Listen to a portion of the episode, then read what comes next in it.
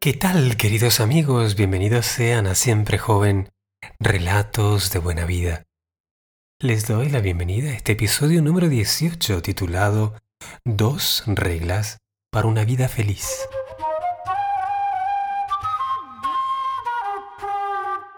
Uno.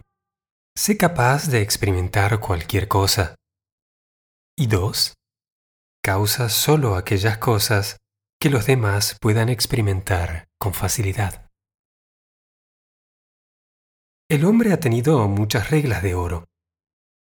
La regla budista de trata a los demás como te gustaría que te trataran a ti se ha repetido a menudo en otras religiones.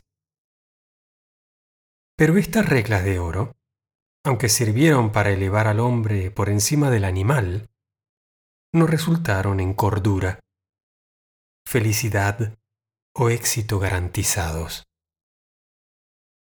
Tal regla de oro únicamente da el punto causa, o como mucho el punto efecto reflejo. Esto es una cosa que uno se hace a sí mismo y tiende a ponerlo todo en causa obsesiva.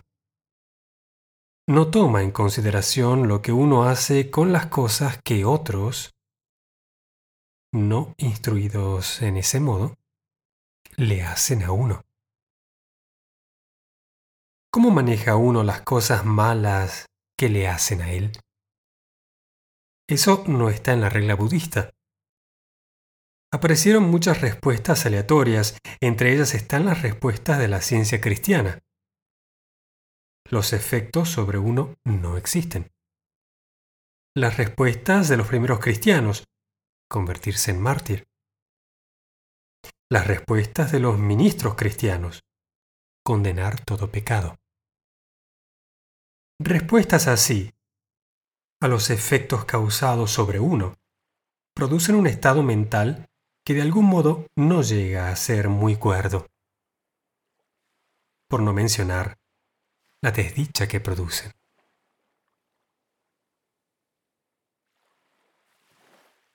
Después de que tu hogar haya sido incendiado y tu familia incinerada, no es un gran consuelo A. fingir que no ha ocurrido, B.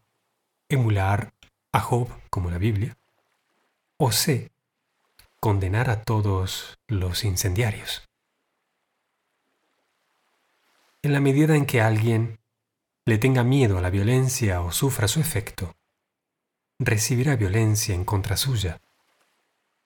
Cuando uno puede experimentar exactamente lo que se le está haciendo. Ah, magia. No sucede. ¿Cómo, cómo, Oscar? ¿Cómo ser feliz en este universo es un problema que pocos profetas o sabios han osado contemplar directamente les encontramos resolviendo el problema de la felicidad, asegurándonos que el hombre está condenado a sufrir. Tratan de decirnos no cómo ser felices, sino cómo soportar ser desdichados. Esta inocente presuposición de la imposibilidad de la felicidad nos ha llevado a ignorar cualquier examen real de las maneras de ser feliz. Así que hemos avanzado realmente atientas hacia una meta negativa. Librémonos de toda la desdicha de la tierra y lograríamos una tierra en la que se podría vivir. Si una persona trata continuamente de librarse de algo, admite continuamente que no puede confrontarlo. Y así todo el mundo empezó a ir de capa caída. La vida se convirtió en una espiral descendente de más cosas que no podíamos confrontar. Y así fuimos hacia la ceguera y hacia la desdicha. Para ser feliz, solo hay que ser capaz de confrontar, es decir, experimentar aquellas cosas que existen. La desdicha es solo esto, la incapacidad de confrontar aquello que es. De ahí uno, sé capaz de experimentar cualquier cosa, el lado efecto de la vida merece gran consideración. El lado de lo causado por uno mismo también merece examinarse. Crear solo aquellos efectos que otros podrían experimentar con facilidad. Nos da una regla completamente nueva para la vida. Pues si uno lo hace, ¿qué podría ser que tuviera que ocultarle a los demás?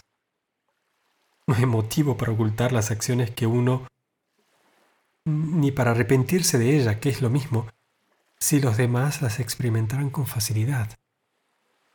¿Verdad? Esta es una prueba y definición general de buenas conductas, hacer solo aquellas cosas que los demás puedan experimentar. Si examinas la vida de una persona, encontrarás que solo está atorada en aquellas acciones que hizo que los demás no fueron capaces de recibir. De ahí que la vida de una persona pueda convertirse en una mezcolanza de violencia reprimida que atrae entonces la violencia causada por los demás. ¿Cuántas más acciones emanarán de una persona que otros no pudieran experimentar, más empeoraría la vida de esa persona.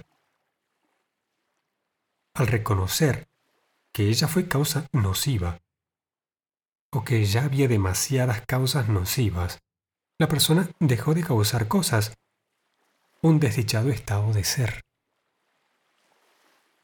El dolor, la emoción equivocada, la inconsciencia, la demencia, todo ello resulta de causarles a los demás cosas que éstos no pudieron experimentar con facilidad. Todos los actos malos, entonces, son los actos que no se pueden experimentar con facilidad en el extremo receptor. De acuerdo a esta definición, revisemos nuestros propios actos malos. ¿Cuáles fueron actos malos? Solo los que otro no pudo experimentar con facilidad. Entonces, ¿cuáles de los actos malos favoritos de la sociedad son malos? Los actos de verdadera violencia que resultaron en dolor, inconsciencia, demencia y gran pérdida podrían, en este momento, considerarse malos. Bueno, ¿Qué otros actos tuyos consideras malos? Las cosas que has hecho, que tú mismo no podrías experimentar con facilidad, fueron malas. Pero las cosas que has hecho que tú mismo podrías haber experimentado si te las hubieran hecho, no fueron malas. Eso sin duda cambia el punto de vista de uno sobre las cosas. No hay necesidad de llevar una vida violenta solo para demostrar que uno puede experimentar. La idea de no demostrar que uno puede experimentar, sino recuperar la capacidad de experimentar lo que se puede lograr. Uno puede volverse mejor en experimentar todo tipo de cosas. Así que resumiendo, tenemos dos reglas de oro para la felicidad. Primero, sé capaz de experimentar cualquier cosa. Y segundo, causa solo aquellas cosas que los demás pueden experimentar con facilidad. Tu reacción a estas te dice cuánto tienes que avanzar todavía.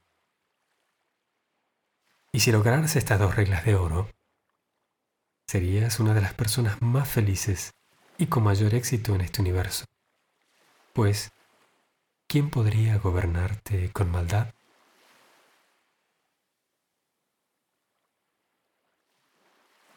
Queridos amigos, les dejo este pequeño mensaje como un relato de buena vida, aquí donde nos encontramos desde todas las partes del mundo, para compartir lo mejor de nosotros, nuestros hábitos, nuestras rutinas, también nuestros proyectos de vida. Portamos ilusión, esperanza, como comprarnos un futuro, poner espacio hacia adelante. Si te interesan estos temas, mandanos un audio, mandanos un mensaje. Todos nuestros contactos están en las notas del podcast. Les agradezco también y les invito a unirse a nuestra plataforma de membresía. Pueden pasar por oskidaniel.com barra podcasting y sumarse a esta gran comunidad internacional. Les dejo un gran saludo y estaremos dentro de muy poco de vuelta con Siempre Joven, Relatos de Buena Vida. Chao, chao.